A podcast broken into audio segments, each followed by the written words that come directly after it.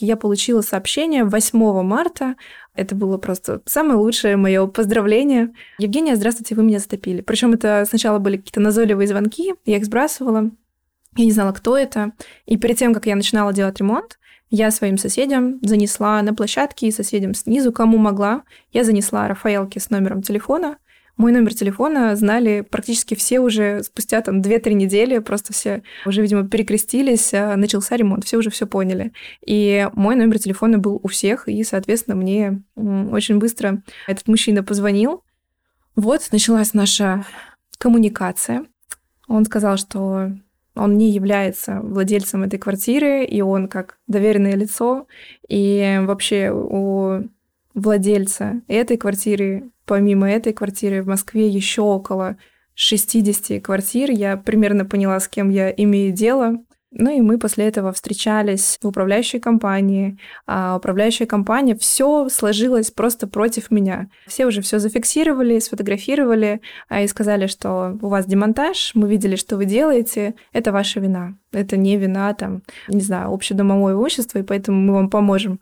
То есть как бы даже если начинает суд, то вся ситуация будет э, повернется против меня. Короче, ты попала. Я попала просто по полной. И когда мы пошли пить кофе с этим мужчиной, с доверенным лицом и решать вопрос, я сидела и ждала чего угодно, но только не той суммы, которую он мне назовет, которую он хочет за ремонт.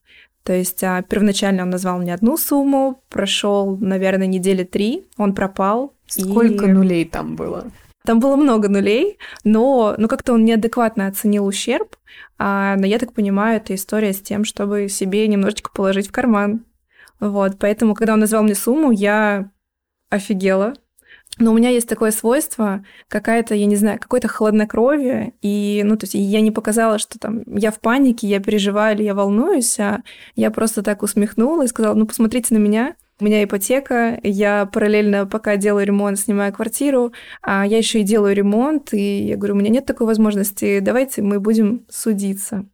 И тут а, мне стали накидывать, что у нас международные юристы, у нас классная компания, у нас, ну, как бы мы уже выигрывали эти дела. Сами понимаете, человек, с которым там вы связались и который владеет этой квартирой, ну, как бы тут все, тут все понятно.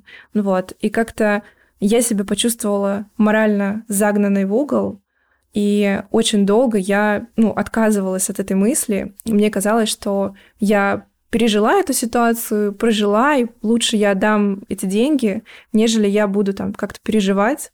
И ситуация разрешилась. Да, действительно, я заплатила определенную сумму, мы доторговались до суммы чуть-чуть поменьше, прошел месяц, я вроде как уже и забыла про это, но когда мы стали обсуждать с психологом то, что случилось, как выяснилось, это очень большой стресс для меня оказался. И, ну, то есть, когда тебя прижимают, так сказать, ну, в кавычках, взрослый мужчина, против которого ты не можешь пойти, у тебя нет никакого противодействия, никакого рычага, то становится страшно, и вот твой мозг тебя обманывает и говорит тебе, что там все окей, а стресс как бы остается в тебе. И он потом вылезает в виде разных неприятных штучек.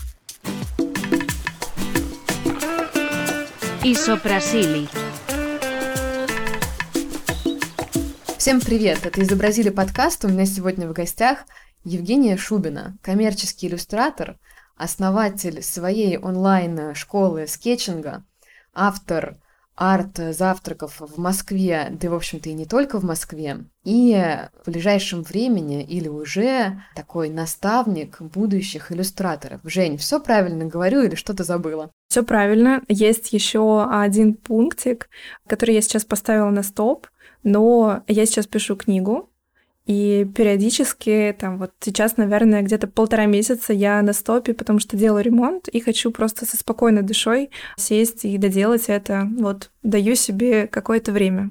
Но пока я не, не пишу ее, я испытываю чувство вины. Потому что я, ну, как бы, прошло уже много времени, но у меня только половина написана. Ох, я, Жень, тоже книгу пишу, но не для себя, я в этом случае автор. А о чем твоя книга? Книга для новичков. Это скетчинг для начинающих. И я разбила ее на несколько блоков. И, естественно, я вот решила начать с самого простого, это выбор материалов. Так как мы сейчас в сфере digital иллюстрации, то я добавила блок огромнейший блок, я не думала, что он выйдет такой большой, про iPad и про функции, как найти ту или иную функцию, там 20 самых важных функций в Procreate. И дальше я хочу написать про вдохновение. У меня очень много кадров классных. А, я отправила их редактору на одобрение с моей поездки в Париж. То есть я ходила в музей, фотографировала во всяких кафешках, кондитерских, просто в магазинах какой-то мерч. Ну, то есть я рассказываю о том, как найти вдохновение в обычной жизни, в путешествии, где угодно, и как это потом превращать в иллюстрации. И потом как раз-таки будет самый такой важный блок — это упражнения. Вот я сейчас закончила главу с набросками. Короче, это такая прикладная литература, ну и еще и вдохновляющая заодно. Небольшая реклама. В этом выпуске мы часто возвращаемся к темам монетизации и продвижения. Продвижение — это вообще такая ахиллесова пята для художника. Но все возможно, и история Жени очень классно это иллюстрирует. Конечно же, вы тоже можете заниматься своим продвижением самостоятельно, но для этого вам понадобится изучить какие-никакие основы маркетинга. И сегодня я хочу порекомендовать вам тематический подкаст. Он называется «Про этот ваш digital». Это подкаст о маркетинге из первых уст – Гости этого подкаста – основатели бизнесов и руководители маркетинговых отделов. Они рассказывают об актуальных и работающих маркетинговых инструментах и механиках, например, про работу с блогерами или о том, как построить человекоцентричный маркетинг. Мне кажется, что для художников, которые зачастую не любят агрессивные продажи и прогревы и отрицают их, это может быть очень полезно. В общем, слушайте этот подкаст, занимайтесь своим личным брендом и продвижением. Все ссылки я оставляю в описании. Я, с твоего позволения, еще немножко расскажу о тебе и зачем я тебя вообще сегодня позвала. Женя очень успешный сегодня художник-иллюстратор. Она рисовала для Cartier, насколько я помню, и для еще кучи разных брендов. Я не знаю, Жень, давай чего-нибудь накинем в этот список. Давай накинем, а, погладим меня по голове. Я рисовала, да, для Cartier. А, это были эскизы для витрины, для оформления. Рисовала под Новый год для Lamborghini, для Мерседеса. Это были стикеры для внутреннего использования для компании. И в этот же месяц у меня был такой забавный заказ. Я рисовала для обложки для Ларисы Долиной. То есть это обложечка для Рестора. Она выпускала какой-то трек, и вот у меня были просто сжатые сроки. Все эти заказы, буквально три, они были получены там буквально за одну неделю. Я там чуть не повешалась, но я все дорисовала. Э, мне очень нравится Лариса Долина в этом списке, в этом ряду. Да-да-да. Недавно делала для статьи Яндекс тоже иллюстрации и ну, писала статью как иллюстратор в сфере digital. Но вообще говоря, Женя начинала больше как такой fashion-иллюстратор, и у Жени есть свой определенный стиль, в котором она и учит рисовать других.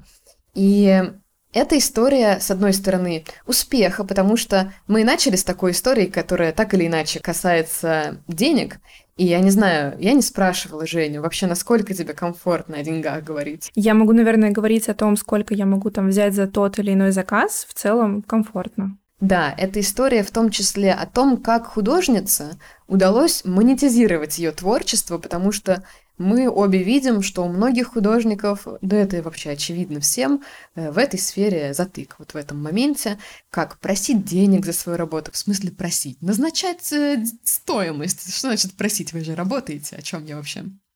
Поэтому мы сегодня поговорим о монетизации, о том, как расти и расти так стратегически, потому что уже не с этим все отлично. Я вижу перед собой человека, у которого есть план, и она его придерживается. И, наверное, еще мы затронем так или иначе обратную сторону этого всего, потому что мне очень нравится, Женя не скрывает, что у всего есть своя цена, и это не всегда история про успешный успех. Жень, давай начнем, может быть, с самого начала. Я думала, что ты из Новосибирска, но оказалось нет. Расскажи, как ты вообще, откуда ты, э, с чего ты начинала? Окей, необычный факт. Я чукотская девочка, я родилась на Чукотке. Поселок Мышмита Магаданской области. Это самая, насколько я знаю, крайняя точка нашего материка. И там познакомились мои родители. Никто из них там не жил, но вот так ситуативно сложилось, что и мама, и папа там работали, и там они познакомились, и родилась я, и спустя какое-то время, то есть я не помню, что там происходило, какой там климат, я знаю, что там было очень холодно, там нету лета, и вот мы всегда очень тепло одевались. Потом родители решили, что для того, чтобы у нас было хорошее образование, мы переехали в город побольше, планировали остаться там, это Кемеровская область, Юрга. Какое-то время мы еще жили там. У меня есть младший брат, и потом мы всей семьей уже, когда родители точно решили, что высшее образование хочется, чтобы оно было качественным, основательным, и мы переехали в Новосибирск. И большую часть своей жизни я прожила там. Потом я переехала после окончания университета в Санкт-Петербург, прожила там где-то три года, и уже четвертый год я живу в Москве.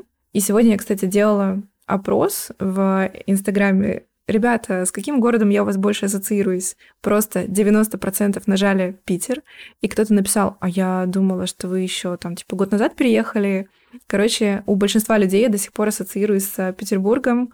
Вот, обожаю эти два города, но Москву все-таки люблю больше. Ой, как приятно. Я так люблю Москву, люблю свой город. Наверное, те, кто голосовали, это такой твой костяк аудитории, который с тобой с тех вот времен. Ну и плюс ты часто гоняешь в Питер. Хорошо, расскажи, в какой момент своей жизни ты начала рисовать и в какой монетизировать, потому что, спойлер, у Жени э, с детства бизнес-жилка, и хочется об этом тоже рассказать. Я начала рисовать где-то лет а, в семь. Мама дала меня в небольшую частную художественную студию. А я до сих пор помню своего преподавателя Елена Сергеевна. То есть мы приходили к Елене Сергеевне домой. У нас было расписание по группам, и у нас были разные предметы, у нас был рисунок. И ты мог просто прийти в дождливый день с мокрыми ногами, тебе выдавали теплые носки, твои мокрые носки сушили на батарее, тебе наливали чай. Ну, то есть это были прям супер уютные домашние посиделки за рисованием. И вот я начала рисовать так. Потом это уже была художественная школа, потом это была архитектурная академия, но продавать я начала, наверное, со школы еще.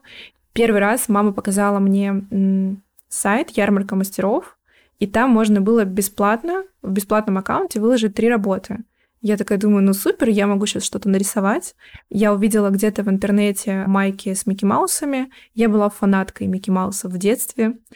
Да даже майку, по-моему, я не покупала. Мне мама сшила футболку. Я попросила маму купить мне краски. Я разрисовала футболку Микки Маусом. И вот я создала свои первые три работы. Помню, как фотографировала на фотоаппарат, все это выкладывала. И у меня какой-то Nokia был кирпич-телефон, он плохо фотографировал, поэтому все это были все профессиональные съемки. Я выкладывала, и ну там за тысячу-полторы я могла продать эту футболку. И тогда я поняла, что как это работает, что ты можешь чем-то поделиться в сетях, ну тогда я, у меня не было Инстаграма, и это покупают. И круто, твой труд оплачивают. Жень, ну по тем временам 1500 за футболку — это прям много. Мне писали там в комментариях, что это много, я еще их потом ВКонтакте выкладывала. Ну, то есть у меня был прям разноброс цен. Футболку я расценивала как картину, и Микки Маус большой, красок много, времени много. А были, например, работы, которые я продавала там и подешевле. Я делала сережки пластиковые. Это был запекаемый пластик в духовке. То есть мама тогда что-то делала из пластика, и мне тоже надо было. Я его раскатывала, расписывала серьги, и в школе эта сценка выглядела так. Я приносила сережки в пакетике, мне передавали деньги, и, короче, я барыжила еще в школе. Бизнес-молодость, как она есть. Но я, кстати говоря, сказала про дорого не в значении «ты офигела», а в значении люди же покупали, значит, они оценивали тоже твой труд. Ну, мне кажется, это всегда вопрос того, готовы люди купить или нет, знаешь. Вообще, ценообразование — это такая штука очень относительная. Да, я согласна. Ну, определенная цена — это все равно комплимент художнику, когда у него покупают, что да, мы готовы отдать деньги за ваше творчество. И я сама на данный момент а, с радостью могу у кого-то из художников-иллюстраторов заказать что-то. У меня нет в голове вопроса, почему это так дорого. У меня вот есть, например, аватарка моя любимая в Инстаграме. Я заказала ее у иллюстратора, и раз там в три года мы меняем мне цвет волос, потому что я крашусь. Но и еще есть один иллюстратор, у которого я хочу заказать себе акварельную иллюстрацию домой как интерьерную картину Марины Седнева. Хочу заказать у нее визуализацию. Она рисует такой прям fashion и акварельные девочки. И сейчас она стала рисовать на iPad, но я хочу именно вот акварельную картинку, которую я вставлю в винтажную раму, и она у меня будет висеть как визуализация, чего бы мне хотелось. Очень понимаю тебя, тоже люблю традишку нежно. Так, тогда возвращаясь к истории твоего детства, в какой момент вот эти таланты стали приобретать масштаб больше, скорее, работы, прям работы, чем увлечения? Каждый раз, когда я нащупывала что-то, за что люди готовы отдавать деньги, я делала этого много. И, наверное, еще в школе я я делала различные афиши, я делала дизайн иногда. То есть я только-только немного освоила, это уже было в начале, первые курсы университета, мы осваивали Coral Draw, все равно до сих пор считаю это самой неудобной программой, но мы там научились, например, не знаю, делать какие-нибудь двери красивые или еще что-то, и я тут же бежала это применять а, как-то в иллюстрации. Тогда не было никаких курсов, либо были курсы, которые я не могла себе позволить, курсы в школе Вероники Калачевой стоили порядка 50 тысяч. А, Калачева она, по-моему, Калачева. Да? Угу. Угу. И это были курсы от Алены Лавдовской, и у меня не было таких денег. И поэтому я просто где-то что-то подсматривала на Pinterest и отрисовывала. У меня тогда картинка, иллюстрация стоила 500 рублей. Я выкладывала их в группе ВКонтакте. И вот у меня было такое сообщество, которое я там как-то органически оно росло, потому что я рисовала блогеров, ко мне приходили еще другие заказчики, и я расписывала одежду. И я как-то поймала бум на эспадрилье. Я купила эспадрилье в H&M. Где-то мне в голову пришла идея, что на носках эспадрильи я хочу нарисовать пионы. Я отрисовала пионы акриловыми красками, и перед сном я выложила это в Инстаграм. Это такая еще была вечерняя фотография со вспышкой, и я проставила хэштеги. Там пионы, эспадрильи, обувь, ручная работа и так далее. И я легла спать, я проснулась, и у меня было там плюс тысяча подписчиков, и люди просто пачками на меня подписывались и спрашивали, сколько это стоит. И я на тот момент там продавала эспадрильи, мне кажется, за, ну, две тысячи, наверное. А сами эспадрильи в H&M стоили, ну, тысячу рублей. И потом я довела рисунок до автоматизма. Я стала рисовать просто бешен, бешеных количествах эти эспадрилья, и они стали заканчиваться. Я скупила все эспадрильи в Новосибирске, которые только можно было, все размеры, отсылала их по всему городу. И как-то ко мне приезжала моя подруга из а, Екатеринбурга. Я ее попросила купить еще эспадрильев, сколько она сможет увезти в своем чемодане. Это было очень смешно. Я рисовала их просто все лето. И в какой-то момент я довела технику до автоматизма, то есть за час я расписывала эспадрильи, я брала за них там, ну, тысяч пять. И, естественно, были люди, которые в комментариях писали, ну, как можно купить за пять тысяч эспадрильи из H&M. А меня покупали, и как бы, ну, я просто отсылала им сердечко и писала, что, ну, как бы спрос есть, поэтому пока спрос есть, я рисую. Вот был такой бум летний. Монополия на эспадрилье Евгения Шубина. Мне очень нравится, у тебя есть такая черта, вот я сейчас э, поняла это. Ты берешь и делаешь. Просто берешь и делаешь. Не получается дальше, получается отлично. Наверное, да.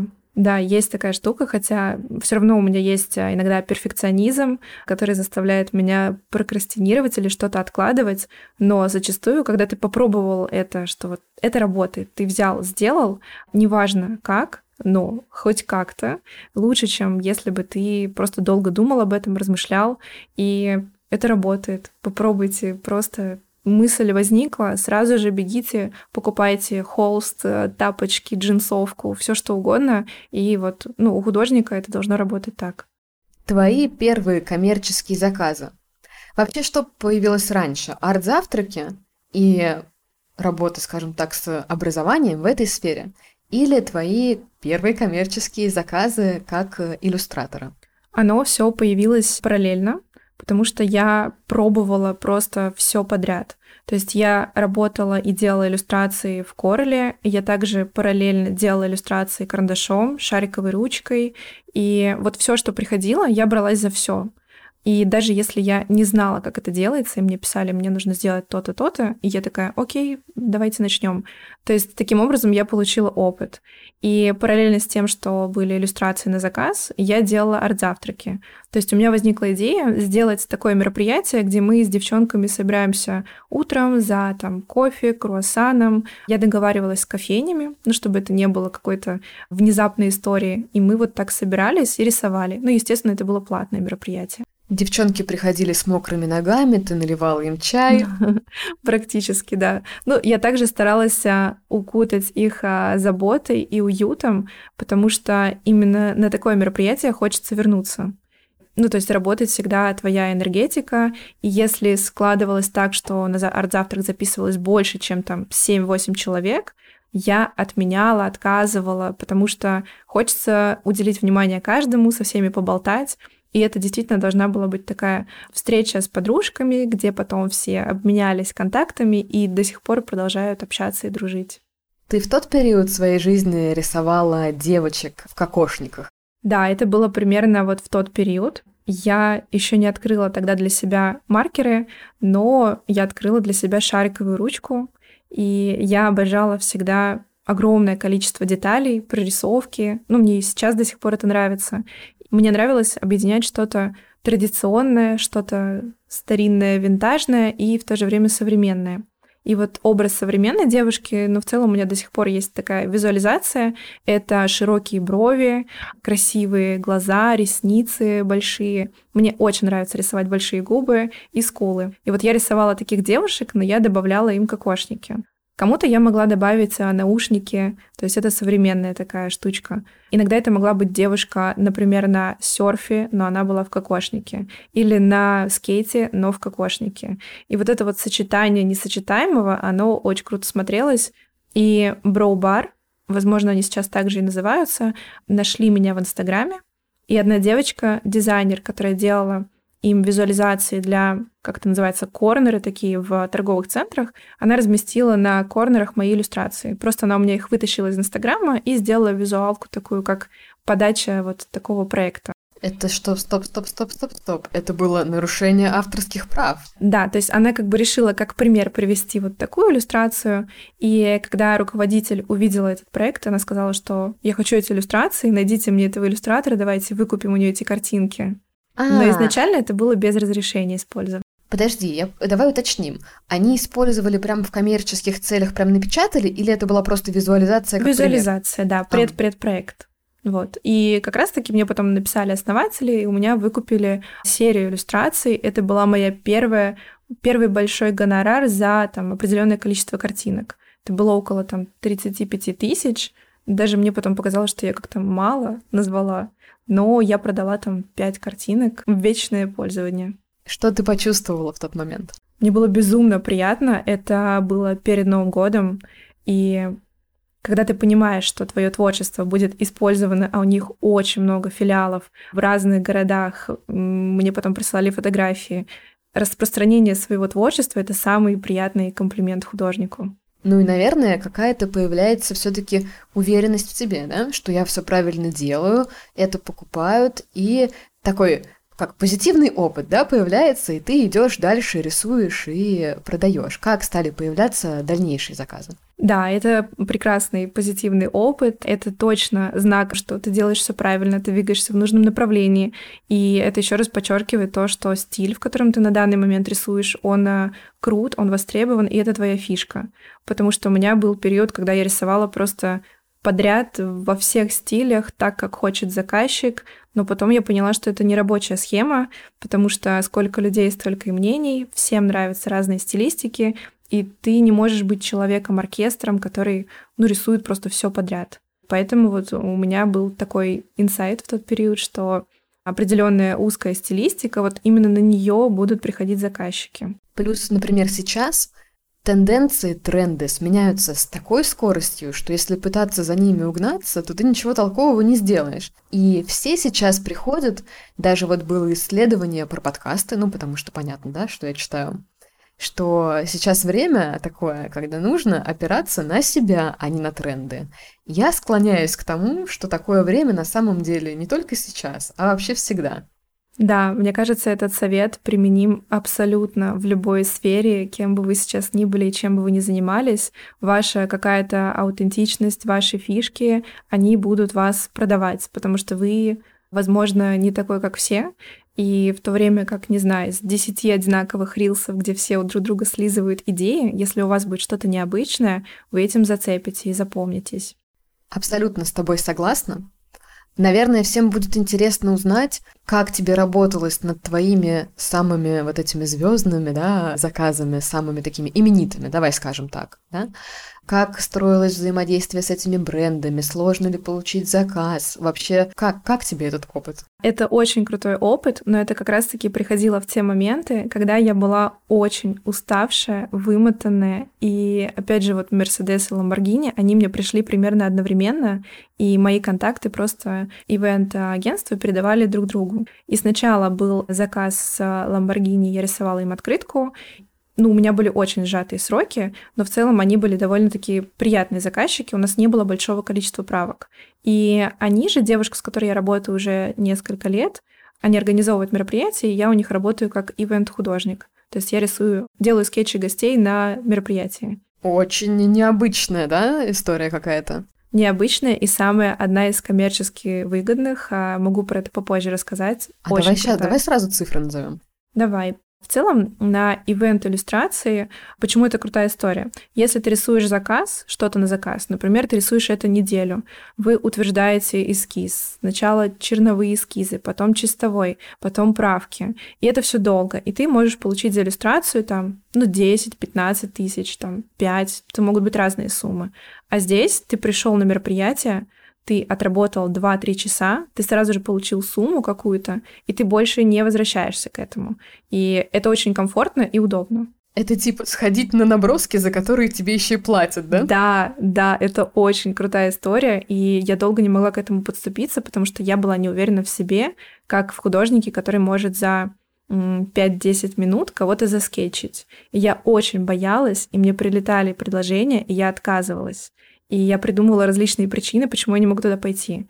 И вот а, я поставила себе цель как раз несколько лет назад. Мне кажется, мне скиллзап в этом помог. У нас как раз был семестр, посвященный портретам, и в конце мы садились, а в конце занятия, и 30 минут мы рисовали одногруппников. И... Мне кажется, куратором была Анна Пача. Да, куратором была Анна Пача, потом Азат, ну, то есть как-то эта история быстрых набросков, она прям меня вдохновила. Я сравнила свои наброски, например, там с разницей в полгода, и я увидела, насколько у меня уверенно стала поставлена рука, и после этого я решила снова попробовать откликаться на ивенты. И, боже, это это что-то невероятное, когда ты к тебе приковано внимание, ты как художник, тебя объявляет, например, в начале мероприятия ведущий, и он говорит, что сегодня у нас есть художник, вы можете подойти и там сделать быстренько свой скетч. Я делала на iPad всегда. В принципе, я потом просто передавала по airdrop либо письмо отсылала. И в большинстве случаев 90% а, все люди довольны, они вообще даже не ожидают, и у нас эта индустрия не сильно развита. Тем более с уходом больших брендов сейчас этого еще меньше, но иногда там либо на свадьбах, либо это день какого-то бренда, и это очень часто используется. Иными словами, это все еще актуальная история. Да, часто актуально, но, наверное, это может быть как твое, твой параллельный заработок параллельно с а, тем, что ты рисуешь на заказ. Безусловно, это, конечно, не постоянная занятость, это такая подработка приятная. Хорошо. Тогда возвращаемся. Значит, тебе самые твои большие крупные заказы прилетали в моменты самой сильной усталости, получается. Да, Обычно это декабрь, когда мы готовимся, например, там, с командой к вебинару, к какому-то запуску. Параллельно, возможно, могут быть еще какие-то мастер-классы, курсы. Плюс в декабре я обычно беру заказы, потому что они могут быть самые интересные, и не отказываюсь. Я на тот момент как раз-таки взяла вот эту работу с Lamborghini открыткой, а для девочки нарисовать машину — это чуть дольше, чем обычно ты мог бы нарисовать фэшн-картинку. Но я за это взялась. И параллельно, пока я это делала, пытаясь уложиться в дедлайн, и мне прилетает а, заказ с Мерседесом, и он звучал очень просто. Нам нужно всего лишь 6 стикеров. И все, там стикер, например, как Дед Мороз а, несет. Вот это новая какая-то модель была Мерседеса несет машину, например, в мешке и так далее. Жень, ты прости, конечно, но для меня не звучит это легко. Дед Мороз, который несет машину. Просто что? Ну, то есть, казалось бы, вроде, что стикеры маленькие, их можно быстро отрисовать. Я такая, супер, давайте, а какие у вас дедлайны? Ну, нам желательно в ближайшие два дня. И я такая, хорошо. И я понимаю, что я не могу отказаться от этого заказа, потому что это очень классный кейс, который можно положить в портфолио. И на тот момент ко мне приехала мама в гости. Моя традиция это ходить, если мама приезжает, например, на выставку, я прихожу к ней каждый день, и я приходила к ней каждый день в гости, мне нужно было с ней проводить время. Плюс на тот момент у меня был молодой человек, с которым тоже нужно проводить время.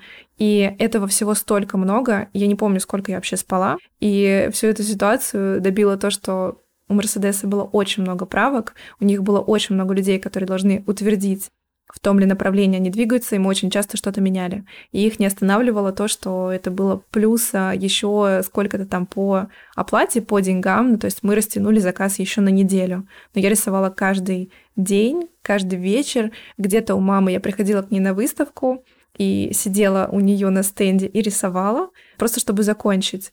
И когда я уже практически доделала заказ, я как раз в один из дней шла к маме на выставку, не выспавшаяся и уже просто на грани срыва. Мне звонит а, мужчина и говорит, что у меня есть для вас работа, заказ, а он написал мне изначально в директе с пустой аватаркой, без подписчиков.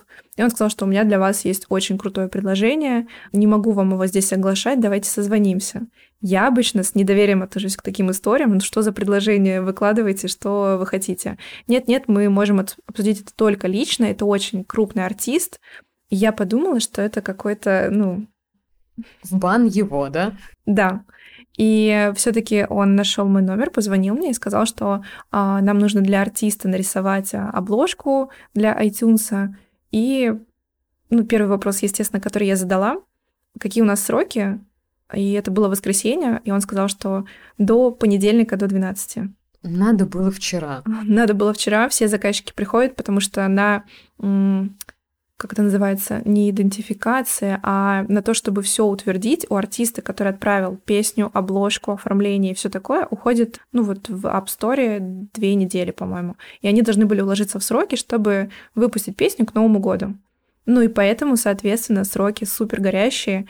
И я согласилась, я когда услышала имя, я согласилась. Лариса Долина, супер, давайте. Но когда я положила трубку и пришла к маме, я разревелась, потому что я поняла, что ну, это просто уже издевательство, наверное, над собой. А, с одной стороны, ты разрываешься, потому что тебе кажется, что это крутой заказ, и ты не можешь отказать. И кажется, что вот-вот сейчас все это закончится, я все доделаю и отдохну но это не заканчивается. И поэтому я поняла, что мне нужно выработать умение говорить «нет», даже если это крутой заказ. Потому что невозможно жить на этом сверхусилии. И ведь это сверхусилие рождается именно из страха что-то упустить. Когда мы живем под э, влиянием вот этого страха, мы как раз-таки забываем о своих что я вообще-то художник со своим кругом интересов, да, и так далее. То, о чем мы раньше говорили, что нужно опираться на себя и свой стиль и так далее. Поэтому тут одно подкрепляет другое. Ты там говорил немножко про то, что выставка мама, мама по работе, да, просто приезжала. Я так уточню, чтобы это... Да, у меня мама уже лет 15 занимается куклами, и она делает авторские игрушки ручной работы, и это могут быть как большие куклы, тематические, например. То есть у нее есть подруга, с которой они выбирают какую-то тему на следующую выставку, а, например, там выставка через полгода, и они берут тему, например, цирка.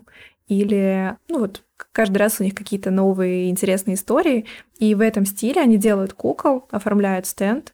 Ну и вот а, выставки проходят а, в Москве где-то раз-два раза в полгода.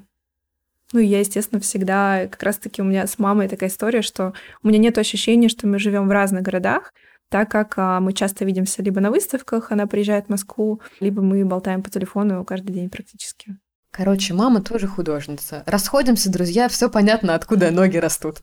Прежде чем мы перейдем к такому еще большому э, пласту информации к следующей части разговора о твоей школе, давай немножечко людям дадим еще контекста.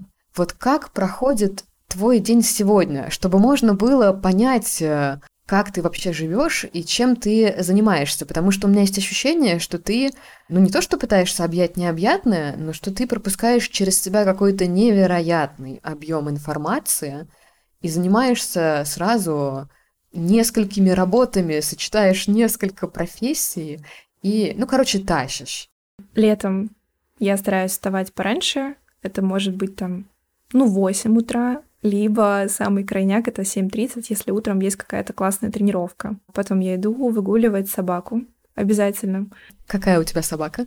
Мини-Йорк. Его зовут Марк. Я Его спросила просто Марк. для вас, друзья. Его зовут Марк, морковка. Потом а, два раза в неделю у меня есть английский. И я предупредила свою преподавательницу, что иногда я могу не делать домашки. Извините, пожалуйста. Но она все прекрасно понимает, она подписана на меня в Инстаграме, везде все отвечает, следит. И у нас всегда вот час английского, и от того, что я не испытываю чувство вины за то, что я не сделала домашку, мне от этого легче приходить на уроки, ну, как бы я занимаюсь со спокойной душой. Хотя бы просто, чтобы поддерживать уровень разговорного английского. И после этого, либо перед английским я обязательно завтракаю, у меня есть традиция, что я готовлю себе завтрак, обязательно сама красиво все сервирую. То есть э, в течение дня я могу пообедать, поужинать где-то в городе, но завтракать обязательно дома. Мне очень нравится. И после этого по-разному все может быть. Могут быть, например, какие-то созвоны с командой, как раз-таки моего проекта, которым я занимаюсь, клуб иллюстраторов. Вот сегодня мой день сложился интересным образом. Я приехала на подкаст, и это не просто подкаст, а я уверена, что мы и после поболтаем, и до мы посидели, поболтали. Ну, то есть, если это есть какая-то встреча, я готова этому уделить там больше времени, а не просто чисто технически там на час и все. И в течение дня я обычно работаю, рисую, либо я езжу на квартиру и улаживаю вопросики по ремонту, а я езжу каждые, наверное, два дня обязательно, либо принимаю какие-то доставки, и потом вечером я могу встретиться с кем-то из подруг, из друзей. Мы либо идем в кино, либо где-то вкусно ужинаем. И потом я прихожу домой еще раз выгуливаю Марка. И я решила взять себе за правило, вечером я могу 20 минут почитать перед сном, чтобы не листать ленту Инстаграма. Обожаю, потому что у меня вот, например, сейчас, я уже даже, честно говоря, не считаю, ну, где-то пару недель у меня такой детокс от Инстаграма, потому что я понимаю, что там на меня выпрыгивает какое-то такое количество информации ненужной, вроде бы про знакомых, но даже про людей часто, с которыми ты вроде бы и не общаешься, и ты зачем-то настолько знаешь много об их жизни, тратятся какие-то силы психические на то, чтобы все это переваривать. И вот иногда мне прям нужно отстраниться, хотя я вообще-то люблю людей, люблю общаться, все художники там мои, за которыми я слежу там, чтобы понимать, чего у кого происходит, кто где, все, но иногда это овер. И ты не сказала, мне кажется, ты на самом деле много чего упустила, потому что ты гораздо больше чего делаешь. Но ты не сказала про твою работу с соцсетями, ведь ты пилишь контент, еще и визуальный, для двух аккаунтов в Инстаграме довольно больших. Контент выпускается каждый день. И, ну, как-то это, не знаю, обязательное условие, что ли, или мы выстроили такую систему. А есть на неделе дни, когда я просто отдыхаю, ничего не выкладываю. И, естественно, есть люди, которые помогают все это красиво оформлять. То есть я, например, а, могу скидывать контент в сыром виде. И все свои мысли, что-то в виде подкастов, что-то в виде текстов, но чтобы это все шло от меня. У меня есть личный аккаунт, который я веду просто чисто для удовольствия, куда я могу репостить всякие мемчики и выкладывать всякую фигню и вообще все что угодно. И есть а, аккаунт нашей школы, где мы рассказываем про наш продукт, а, я рассказываю про свои ценности, мы выкладываем туда много-много рилсов. И там, да, на неделе есть день, когда я уделяю его съемке рилсов, например, что-то по сценарию, где-то это, например, просто какие-то быстрые скетчи. Но в целом мне нравится, что в контенте нету ничего придуманного и наигранного, потому что просто это я транслирую то, что у меня происходит в жизни действительно. Ну ничего высосанного из пальца нет. Ну, Там да. либо прикладное такое для рисования, либо да. о твоей жизни просто, лайфстайл. Да, Если что-то там, я не знаю, не случилось плохо, строители пропали или еще что-то, я про это рассказываю. И людям, наверное, в какой-то период я подумала над тем, что я создала слишком идеальную картинку, и это очень плохо. И мы посовещались командой, решили, что нужно вообще про все рассказывать. Если ты злишься, если у тебя какая-то, не знаю, около депрессия, если тебе плохо, и опять же, хорошие позитивные моменты, ты про все рассказываешь. И это очень честно. Да, и я благодарю тебя за эту искренность, потому что важно, чтобы ну, люди не сравнивали себя с чем-то недостижимым, с чем-то, чего на самом деле не существует. Да, потому что есть моменты, где ты постеснялся, где-то ты упустил какую-то возможность, а где-то ты разочаровался в чем-то. И если про это рассказать, ну, то есть, в принципе, у любого из тех, кто следит за твоей страничкой, возникает ощущение, блин, у меня такие же мысли. Я также думаю, блин, да это же я. И вот это как-то сближает. Да, это сближает, это создает эмоциональную связь, и она гораздо важнее, чем э, образ суперуспешной успешной женщины. Тем не менее, я все равно считаю тебя успешной, успешной женщиной. И я хотела сказать, пока мы далеко от этой мысли не ушли, что классно, что ты выделяешь себе отдельный день на запись вот этих видео для Reels и так далее, что оно не размазывается по неделе. Наверное, это позволяет как-то лучше концентрироваться, да? Я думаю, да, потому что съемка любого Reels, все равно это отнимает, ну, какую-то часть твоей энергии. Если ты будешь готовиться долго и снимать только один ролик, ну, как-то это не очень, наверное, это энергозатратно. А если ты подготовился и снял сразу, например, там три или четыре ролика, которые ты в течение недели выложишь, это ок, и это удобно. А что-то генерируется вообще просто из того контента, большого количества контента, который у меня есть. Вот. А если это просто ежедневный контент, я стараюсь какую-то часть истории или сторителла снять, например, в первой половине дня, а остальной весь день я могу что-то попутное выкладывать, вот что у меня происходит в течение дня. У тебя сейчас в аккаунте клуба слэш школы 160, по-моему, 9 тысяч подписчиков, что-то вот такое. Эта цифра больше, чем до 24 февраля 2022 года. Не могу не спросить, как вы продвигаетесь сейчас? У нас есть а, несколько способов, несколько направлений. У нас даже в команде есть девушка, которая отвечает за взаимодействие с блогерами, за рекламу. То есть там любой начинающий художник тоже может это делать. Вы всегда можете закупать рекламу у блогеров. И это не всегда должны быть большие блогеры, честно скажу, там блогеры-миллионники или те, у кого там 500 тысяч подписчиков. У них как будто бы меньше такого камерного взаимодействия с аудиторией. И иногда реклама даже гораздо круче залетает у каких-то небольших блогеров. Это все очень лампово получается. Это вот один из способов продвижения. Органические способы — это, конечно же, Reels. И мне кажется, сейчас очень много и экспертов по Reels, и тех, кто реально показывает, что можно с нуля просто вырастить, взрастить свой аккаунт, но здесь важна регулярность и важно, ну, какое-то целевое попадание в свою аудиторию, потому что если это будут какие-то разрозненные ролики на разные темы, система Instagram не сможет понять, какое у вас направление и кому вас показывать. И поэтому ну, успеха может не случиться. Но если вы поняли, в какую точку стоит бить, то выкладывайте как художник обязательно. Процесс рисования, если вы рисуете на заказ, выкладывайте ваши работы с разрешения заказчика до и после, мимасики всякие про художников. Юмор отлично вообще заходит, все это любят, и я тоже люблю. И еще одна штука — это таргет. Но у нас а, нам повезло, наш таргетолог живет а, в Минске, вот, и ну, мы с ней работаем уже около пяти лет, и вот это третий способ. Короче говоря, работа не встала, то есть она продолжается. Да. Это очень здорово, очень приятно, что есть какая-то устойчивость. Вообще, э, последние пару лет очень ценю в людях вот это качество устойчивости. Ну да, мир вокруг рушится. Но нужно как-то продолжать жить. Нужно что-то продолжать делать, безусловно. Расскажи, пожалуйста, как вообще устроен проект Sketching Jaffarel, да, он называется? Кто за этим стоит? Как вы над этим работаете? За счет чего клуб растет? И кто ваши, кто ваша аудитория? Кто эти люди, которые приходят к вам учиться? Угу. У нас клуб для девушек, Сразу скажу, потому что бывает такое, что там попадает случайно, абсолютно может попасть парень, но как-то так исторически сложилось, что клуб для девушек, информация, материалы, контент, который там есть, это а, fashion, скетчинг и так далее, и мужчинам это неинтересно. Вот. И плюс, если у нас есть какие-то онлайн арт-завтраки или еще что-то, есть девушки, которым было бы некомфортно, если бы какой-то мужчина присутствовал. Ну, то есть в женском комьюнити вроде как очень уютненько и безопасно. Вот а, такая история. И начиналось все с того, что история, которую я тебе рассказывала за кружечкой кофе, мы познакомились с моим партнером а, в Тиндере. Как выяснилось, мы из одного города.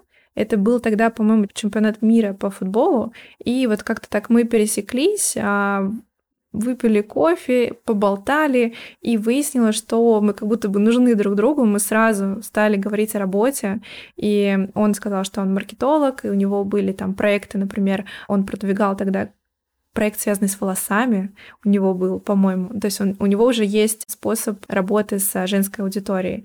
А у меня на тот момент уже было, был опыт создания онлайн-школы, и я сотрудничала с двумя партнерами, вот, но что-то не срослось, и я просто опять осталась а, в иллюстрации, делала иллюстрации на заказ.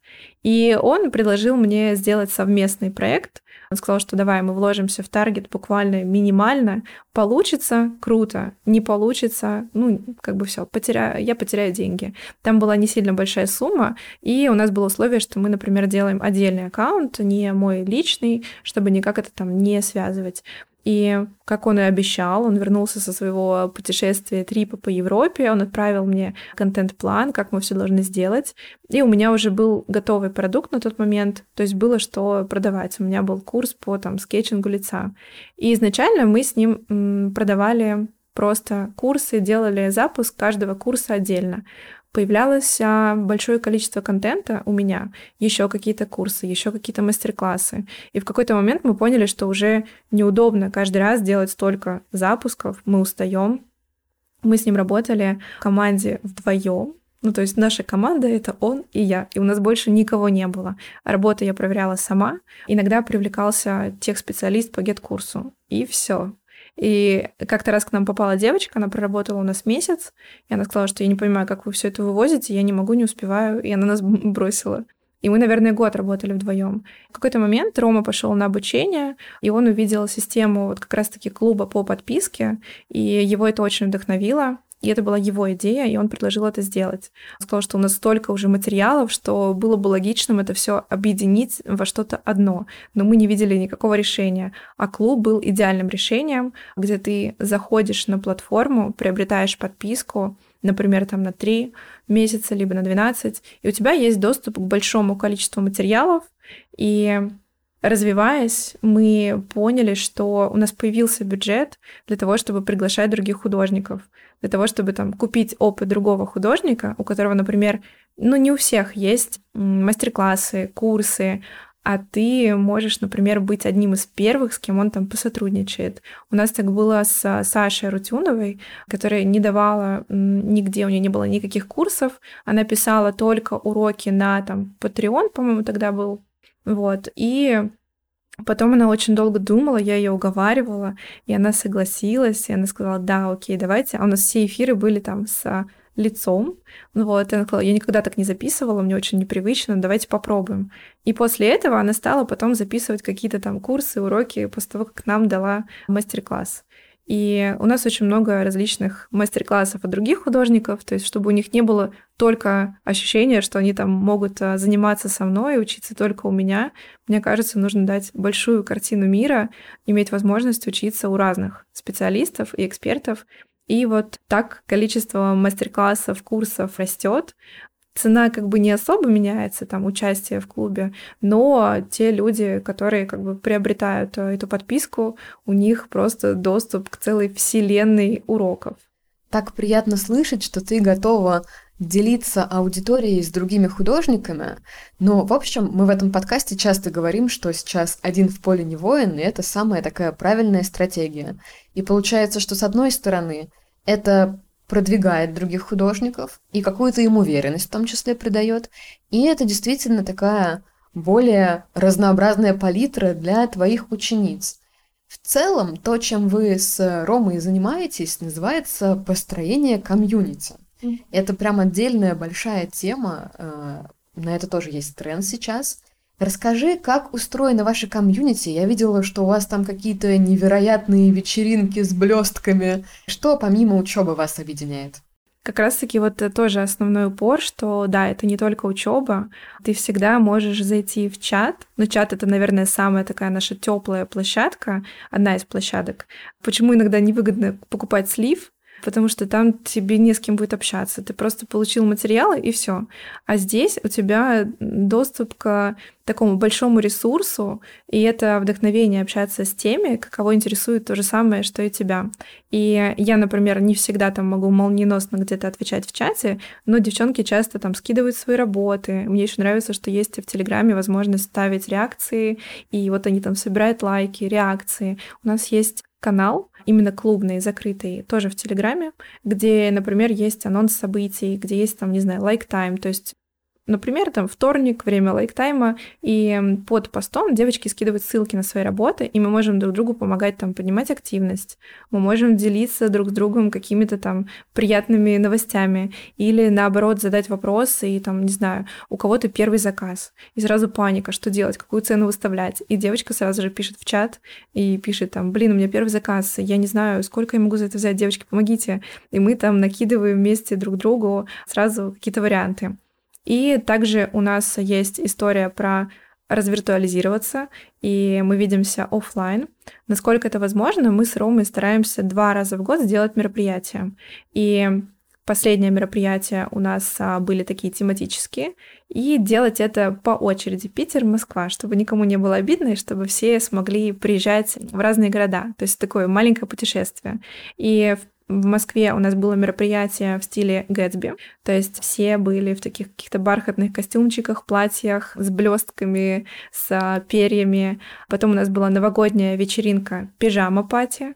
У меня прям было дресс-код прописан, условие, что все должны прийти в пижамах, но в то же время можно прийти в красивых туфельках, там со стразами, красивые большие сережки, но чтобы все себя чувствовали уютно, приходите в пижаме. Вот с перьями, все пришли в пижамах, это было очень круто, и мы ели бургеры, танцевали, пили шампанское, и это было очень классно. И у нас была вечеринка в стиле Тифани, дресс-код был Тифани, вот. И сейчас мы продумываем наше новое свеженькое мероприятие, оно будет как раз в Москве, и это будет такой винтажный французский маркет, куда мы привлечем небольших маленьких микроспециалистов со своим маленьким уютным бизнесом. Кто-то там делает свечки, кто-то керамические кружки, посуду. И будет возможность на этом мероприятии что-то купить, пообщаться с девчонками. И у нас будут тоже приглашенные эксперты с мастер-классами. То есть, опять же, не только я что-то буду вести, а девочки еще порисуют с другими экспертами, художниками. И вот мы уже почти выбрали площадку, утвердили ведущего. Все это будет в июле, в конце июля очень объединяющие штуки. Мне кажется, важно сейчас общаться, потому что мы многие так замкнулись, там удаленка и так далее. Здорово, что есть такие площадки и возможность посмотреть на живых людей и поговорить. Слушай, хотела немножечко вернуться к вот этой учебной истории. Вот смотри, нас слушает много художников, и вдруг кто-то из них подумал, а вот я бы для Жени бы записал бы курс как вы выбираете художников и можно ли выйти с вами на какой-то контакт, связаться и предложить свои услуги? В целом, наверное, можно, но чаще всего, понятное дело, отбираю я. Если это какой-то курс, либо мини-курс на мастер-классы отбирает наша девочка Лиза, которая занимается продуктом. И я уже все отсматриваю и тоже кого-то выбираю. Либо есть те художники, которых я наметила себе очень давно, я просто за ними слежу, наблюдаю, выслеживаю и пишу, я надоедаю им там по пару раз в год и пишу, а вы даете мастер-классы? А сейчас даете, но просто бывает отказывают. И я знаю, что такое отказ, что там нельзя на это реагировать как-то остро и, ну, нет так нет, возможно, попозже, возможно, художник сейчас не готов. И иногда специалисты подбираются под запрос. Например, мы всегда следим за тем, что нужно девочкам, чего им не хватает, и они пишут, блин, нам нужно кого-то по анималистике, рисовать животных. Мы ищем специалиста. Так, нам нужна мужская анатомия. Мы ищем специалиста. И вот Чаще даже в последнее время все под запрос, либо я отслеживаю какой-то тренд, например, что сейчас актуально. Хочу вот сейчас кого-нибудь найти по коллажированию, например, по motion графике. Это было бы интересно. Вот. Так что я отбираю, слежу в соцсетях. Бывает, например, мне может сам написать художник, что он хочет. Если мне на данный момент, например, не нужен какой-то курс, но я буду держать его просто у себя в голове, возьму на карандаш и, если что, буду к нему обращаться. А давай, может быть, попросим заинтересованных моих слушателей в комментариях поскидывать свое портфолио, и, может быть, Лиза придет, посмотрит, вдруг ее кто-то заинтересует, облегчим ей работу и ребятам предложим... Давайте. Господи, предложим вот такой вариант. Предложим. Да. Я уже все заплетык языкается. Поэтому, друзья, у нас есть телеграм-канал. Заходите в него, подписывайтесь и под постом об этом выпуске, пожалуйста, скидывайте ваше портфолио, если вы хотите делиться своими знаниями и умениями. Я еще хотела немножечко обсудить вот что. Насколько вообще важно, даже не знаю, как сформулировать вопрос, насколько тебе комфортно работать с бизнес-партнером. В целом, ты человек, у которого есть бизнес-мышление. У многих художников с этим проблемы, ну не то чтобы проблема, они в целом ты не обязаны быть бизнесменами. У тебя есть эта жилка у кого-то нет. Насколько ты, короче, сколько звезд такому взаимодействию ставишь? Рекомендуешь ли художникам объединяться с какими-то людьми, которые их будут продвигать как-то, какое-то такое взаимодействие? Я думаю, что это обязательно должен быть человек, с которым вам комфортно работать, с которым вы изначально должны пообщаться, может быть, сделать какой-то микропроектик и понять, насколько в том человеке, с которым вы будете работать, есть те качества, которых не хватает у вас. То есть мне не всегда хватает какой-то, не знаю, системности или знаний в маркетинге, или по наему сотрудников, опыта и так далее. И вот э, все те качества, которых мне не хватает, они есть в моем партнере, и мы закрываем просто вот полностью все поле. Это очень комфортно и удобно. И насколько вы можете все обсуждать, говорить, быть честными друг с другом. Это очень важно. И мы смеялись как-то с Ромой это мои самые долгие отношения. Если мы исключаем там слово просто отношения рабочие, за всю мою жизнь мы работаем уже практически пять лет.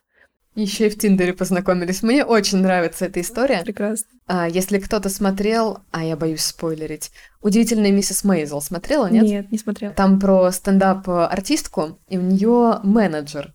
Там тоже удивительные обстоятельства, при которых они знакомятся. Ну и в итоге можно сказать, что это их самые долгие отношения в том числе. Вот из всего мы многое обсудили сегодня, и у нас, к сожалению, уже даже заканчивается время. Хотя я могла бы с тобой еще долго разговаривать, но я вот хочу что спросить у тебя. Из всего того, что мы сегодня обсудили или не обсудили, что тебе нравится делать больше всего? Мне нравится рисовать, естественно, как любому художнику. И мне нравится, что в этом есть какая-то свобода, что ли. И порой мне кажется, что та жизнь, которую я себе представляла, я уже в ней живу. Я могу спокойно вообще романтизировать этот процесс. Вот я утром, например, не знаю, встала, а завязала себе пучок, просто за минуту оделась, взяла с собой iPad, поехала куда-то завтракать, я села на веранде, и просто вот мне понравилась какая-нибудь парочка или там подружки, и я их зарисовала. И вот в этом э, есть какая-то часть, э, не знаю, доля романтики, и вот это мне нравится. Ну, естественно, мне нравится, когда реализуется какой-то проект, который я отрисовала. То есть если его где-то напечатали, если это, не знаю, обложка на книгу, какое-то визуальное сопровождение, мерч какой-то, его всегда потом приятно пощупать, когда заказчик доволен тем, что ты сделал это кайф. Ну и, конечно же, результаты учениц. Это всегда большая мотивация, осознание того, что ты делаешь и какие отзывы пишут. Ну, иногда просто как бы это ни звучало, но иногда до слез. Ну, то есть, что дает рисование людям. Я думаю, там много историй о том, как жизнь меняется. Да. да. Потому что, как ты и сказала, в этом много свободы. Если эту свободу себе позволяешь, то и другие сферы жизни так или иначе, они начинают меняться. Хорошо, а что тебе не нравится и к чему ты стремишься, чего тебе не хватает, может быть? Мне не хватает, а, наверное, умения делегировать как можно больше делегировать, потому что у всех перфекционистов сидит в голове вот это вот, что все, я все сделаю сам, и лучше меня никто не сделает. Но если ты позволяешь вот этой мысли пробраться, что ты можешь делегировать, ничего не произойдет, мир не рухнет, и все будет окей. Я, например, сейчас я хотела отрисовать колоду маг карт, но у меня не было на это времени. Я понимаю, что это просто месяц работы или полтора месяца работы. И мне пришла в голову идея, что там у одной из своих самых любимых учениц я могу это заказать, и она мне это отрисует. Но это будут мои идеи, и тем самым все равно как бы визуальная вот эта вот реализация, она происходит. И допустить эту мысль, это добавляет какой-то тоже свободы, наверное. Но мне нужно научиться это делать. Мне не нравится, что многие вещи я по-прежнему считаю, что я должна делать сама. Но ты уже на правильном пути, есть такое ощущение. Я знаешь, что еще заметила со стороны, просто потому, что это есть во мне. Мы несколько раз возвращались так или иначе к теме чувства вины. Но ты довольно эффективно с ним борешься. Честно сказать, я узнала себя, потому что история с уроками английского, я сделала то же самое. Mm-hmm. Ну, то есть лучше я буду учить английский, хотя бы регулярно заниматься им, не делая домашки, чем я зароюсь в чувстве вины, что у меня нет, нет времени или сил там, или внимания не хватает на домашки, и вообще не буду ничего делать. Да, это очень крутая история. Лучше, там, не знаю, каждый день 5 или 10 минут зарядки, чем ты вообще ничего не будешь делать. И вот иногда лучше капельку какую-то внести, нежели откладывать это, потому что ты не можешь сделать это хорошо и идеально. Как ты думаешь, чего не хватает другим художникам? Мне кажется, как раз-таки не хватает знаний о продвижении, о том, как себя продавать и делать это абсолютно свободно и не стесняясь называть сумму за работу, не стесняясь называть дополнительные суммы за правки. Ну, то есть я знаю, что некоторые художники не могут об этом говорить, и заказ превращается в бесконечный.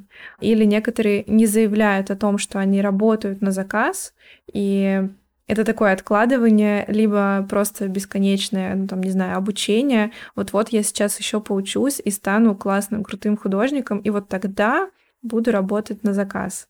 Либо просто не хватает знаний о том, как, а, как себя продвигать.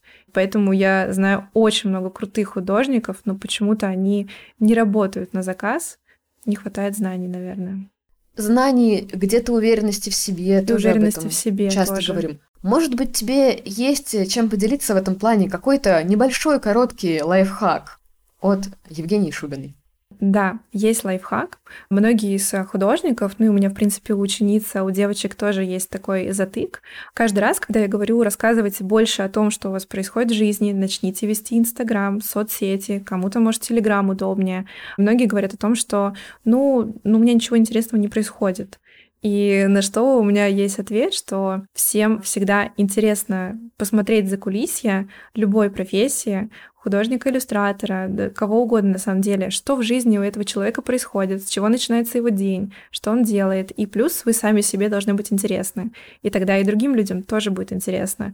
Вот начните потихоньку постить, что у вас происходит в течение дня, какой у вас распорядок. Не обязательно это может быть много сторис, но они должны быть такими честными, душевными и настоящими. И обязательно reels пилите Reels. Пока у нас есть этот источник бесплатного продвижения и органики, его нужно использовать. Пусть это будут какие-то быстрые, короткие зарисовки.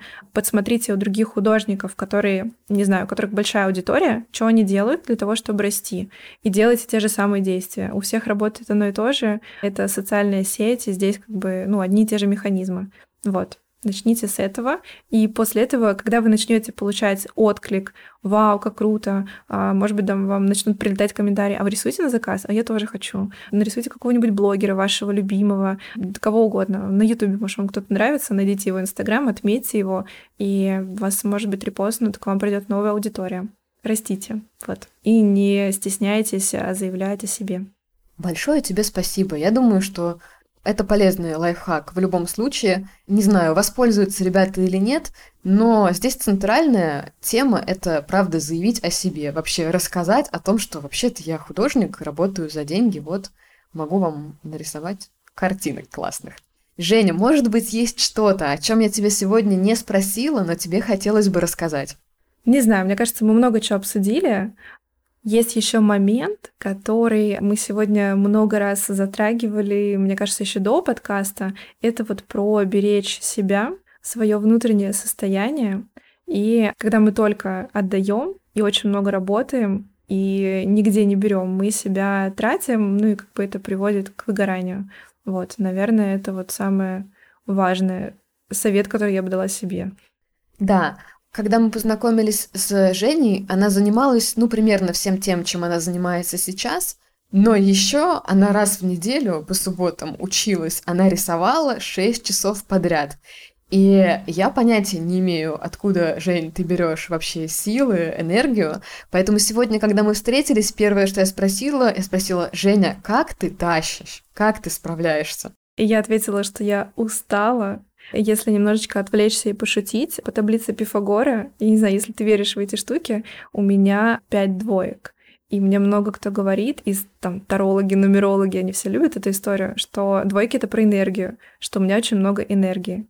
И действительно, если я ее не как-то сублимирую, то она может а, вовнутрь идти какой-то ну, пассивной подавленной агрессией. Поэтому мне для того, чтобы вот как-то разряжаться, мне постоянно нужно что-то делать. Но иногда я как э, живой человек, устаю, мне ничего не хочется делать, я снижаю свою эффективность и отдыхаю. Но на данный момент у меня, к сожалению, нет возможности, ну вот прям жестко остановиться и, например, там вообще ничего не делать, не знаю, неделю. Но я хочу себе спланировать этот отдых, потому что сложно жить в таком темпе. Я желаю тебе, чтобы у тебя удался этот отдых, и чтобы он прошел так, как ты хочешь. Ну, раз уж ты упомянула тарологов, нумерологов и так далее, у нас сейчас будет рубрика. Мне нужен от тебя вопрос какой-то открытый по теме нашего выпуска, а Ой, а я прикольно. тебе вытащу карту. Угу. Одну секунду, пока подумай, не говори, я достану колоду, потому что я настолько уже отвыкла написываться. Смогу ли я в ближайшее время себе организовать отдых? Типа, что должно случиться, да, чтобы да. ты смогла отдохнуть, организовать себе отдых? Угу. Угу. Надеюсь, я не сломаю себе ногу. Я вытащила карту, которая называется «Влюбленные». Но мы здесь не придерживаемся никакого там каноничного толкования. А, я даю карту художнику, он мне рассказывает, что видит. Расскажи, что ты здесь видишь и как можно это интерпретировать относительно нашего вопроса. Я вижу, что здесь действительно влюбленные. Там, не знаю, может быть, это Адам и Ева. Он протягивает а, ей яблоко, у нее змея. Пусть эта змея будет олицетворение работы, вот, и, в принципе, если она от нее отойдет и отдастся этому прекрасному чувству, ну, мало ли, может быть, я кого-то встречу. И вот здесь ангел их благословляет. В общем, очень классная карта, мне нравится. Это то, что должно меня отвлечь. Короче, роман должен уже начаться, судя по всему, да. и тогда она наконец-то отдохнет. Идеально. Женя, спасибо тебе большое, что нашла в своем графике время приехала, и мы записываемся сегодня офлайн. У меня хотела сказать в студии, но нет, дома. Спасибо тебе за уделенное время, спасибо за твою искренность, правда. И я желаю тебе успехов во всем. Друзья, с вами сегодня снова был подкаст «Изобразили». Изображали мы его вместе с Евгенией Шубиной, коммерческим иллюстратором, основательницей клуба «Скетчинг Жахарель», наставницей, просто бизнес-вумен. С вами были Женя Шубина. Я оставлю все ссылки на нее в описании. Не забудьте, что если вы хотите с Женей поработать, можно в комментариях отписаться. Не отписаться, а написать комментарий о том, что вы хотите поработать с Женей. Возможно, Женина, менеджер по продукту, с вами свяжется, кто знает. Подписывайтесь в соцсетях на Женю, подписывайтесь на телеграм-канал этого подкаста – берегите себя, рисуйте и просто пусть все будет классно. С вами были Женя Шубина, Юля Воронина. Пока-пока. Пока-пока. Ну, я считаю, да. Я считаю. Отлично. Спасибо. Isoprazili.